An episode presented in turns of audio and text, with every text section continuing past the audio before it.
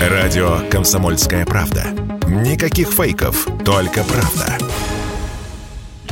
Построить дом станет дороже, причем в разы. Сетевые ритейлеры товаров для строительства и ремонта сообщают о перебоях с поставками и подорожании. И сейчас главным образом распродают запасы. Хватит их на 3-4 месяца, пишет коммерсант. Значит ли это, что отделывать свое жилье, скажем, ванную комнату, будет нечем? Мы позвонили в один из московских интернет-магазинов сантехники занимаюсь ремонтом сейчас и ищу смесители для ванны. Единственное, я думал закупаться ими чуть попозже, где-то через месяц, ну вот как там деньги будут. Ну сейчас пишут, что из-за санкций ограничивают поставки в Россию сантехники. Вот хотел в связи с этим спросить у вас, имеет ли смысл мне поторопиться, может, с этим всем? Ну, смотрите, я могу сказать, что точно 100% будет рост цен. Вот. Дефицит, насчет дефицита я не знаю. Свято место пусто не бывает, сами понимаете, да? Но ценник точно вырастет, потому что будут вести там, например, не через Беларусь, да, как раньше возили, там, а через Казахстан или там еще через какой-нибудь стан. Вот. Это, соответственно, тоже деньги, это время, это соляра, вот, и все это будет на конечной цене тоже сказываться. Плюс вы сами видели, да, там, что с э, курсом творится, а мы же, ну, не за рубли все это закупаем.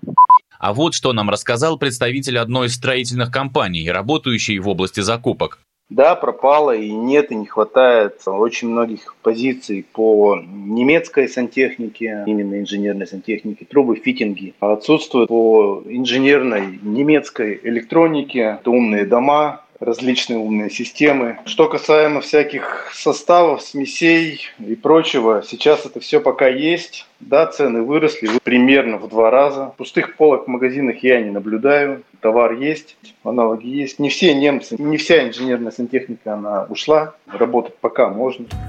Основная причина проблем с материалами для ремонта и строительства – это очередной пятый пакет санкций ЕС, принятый 8 апреля. В соответствии с ним теперь в Россию запрещено ввозить такие товары, как краски, лаки, глины, отдельные виды ванн, душевых кабин, унитазов, бумажных материалов, керамическую черепицу. Поставки с Востока сейчас тоже затруднены. В Китае очередная вспышка ковида и локдауны. Заместить импорт и наладить полностью свое российское производство вполне реально, но потребует немало времени, сказал радио КП Дмитрий Дмитрий Котровский, эксперт по строительству, генеральный директор ООО «Инвестиционные технологии» и привел в качестве примера производство бетона. Выходы, наверное, существуют о открытии новых производств на территории Российской Федерации, но это перспектива двух-трех лет. То есть это недостаточно построить только завод, его нужно оснастить необходимым оборудованием, а оборудование все, в том числе у крупников по смесям, например, это тот же самый Ротман, это все оборудование было западное. То есть вам не только необходимо найти карьеры, от, выдать лицензию на отработку этих карьеров и довести э, добытые ресурсы до производственной площадки. Вам нужно, чтобы эта производственная площадка была запущена.